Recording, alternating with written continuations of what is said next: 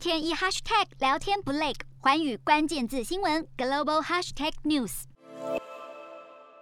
台湾目前正在展开四大公投案的攻防，也陆续举办了公投意见说明会。公投提案人与领衔人代表正方，由行政院担纲反方角色。四项公投案都关系到台湾的国家发展与竞争力，当然这也是台湾民主深化的一环。透过公投来展现人民复决的权利。针对公投内容的意见交锋，也攸关着公民社会对政策的理性思辨。四项公投中，由国民党提出的反莱猪公投。主要是涉及开放进口含有瘦肉精猪只的相关产制品。由于台湾社会长期对食安相当重视，开放瘦肉精或称莱克多巴胺的美猪进口，不仅是科学及食安问题，开放进口又涉及到台湾的对外经贸关系，更是复杂的政经议题。说白了，对国人来说，莱猪进口的食安问题大致上有二：一是有瘦肉精成分的猪肉产制品是否安全，以及消费者该如何安心选购及食用。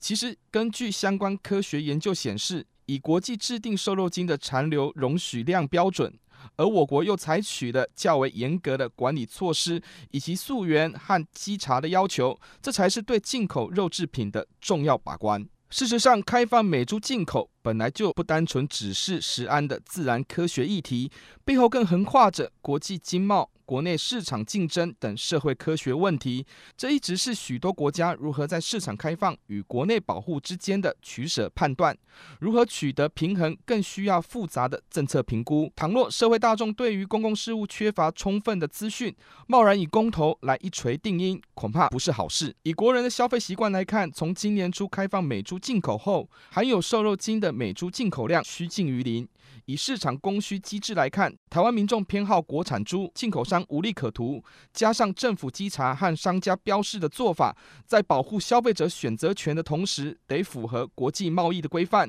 甚至在市场开放、保护及食安上取得经济发展与国际参与的平衡。当然，部分人关心的是，反莱猪公投是否会影响台湾申请加入 CPTPP 的机会？毫无疑问的，如果通过，这必然会带来一定程度的冲击，而这是我国在市场开放上的态度展现。此外，开放美猪进口也会涉及到台美关系的发展，尤其是双边对于经济合作的相关谈判进程，美方相当重视这项公投的最终结果。公投本来就是民主权利的一环，而公投议题的讨论也正好是检验台湾民主素养的关键过程。从反莱猪公投的复杂性来看，这不单单只是食安及进口管理的问题，更是攸关国家利益与市场竞争的双面刃，不应当沦为国内政治恶斗的工具。其他三项公投也要以此标准看待。或许各政党的主张会转弯。但是国家发展需要与时俱进，如何在确保国人权益的同时，也要顾及台湾的永续发展？朝野各党应理性思考，引导出有利于国家未来发展的选择。洞悉全球走向，掌握世界脉动，无所不谈，深入分析。我是何荣，环宇全世界全新升级二点零版，锁定每周三、周六晚间九点，环宇新闻 MOD 五零一中加八五。凯播二二二以及 YouTube 频道同步首播，晚间十点完整版就在环宇全世界 YouTube 频道。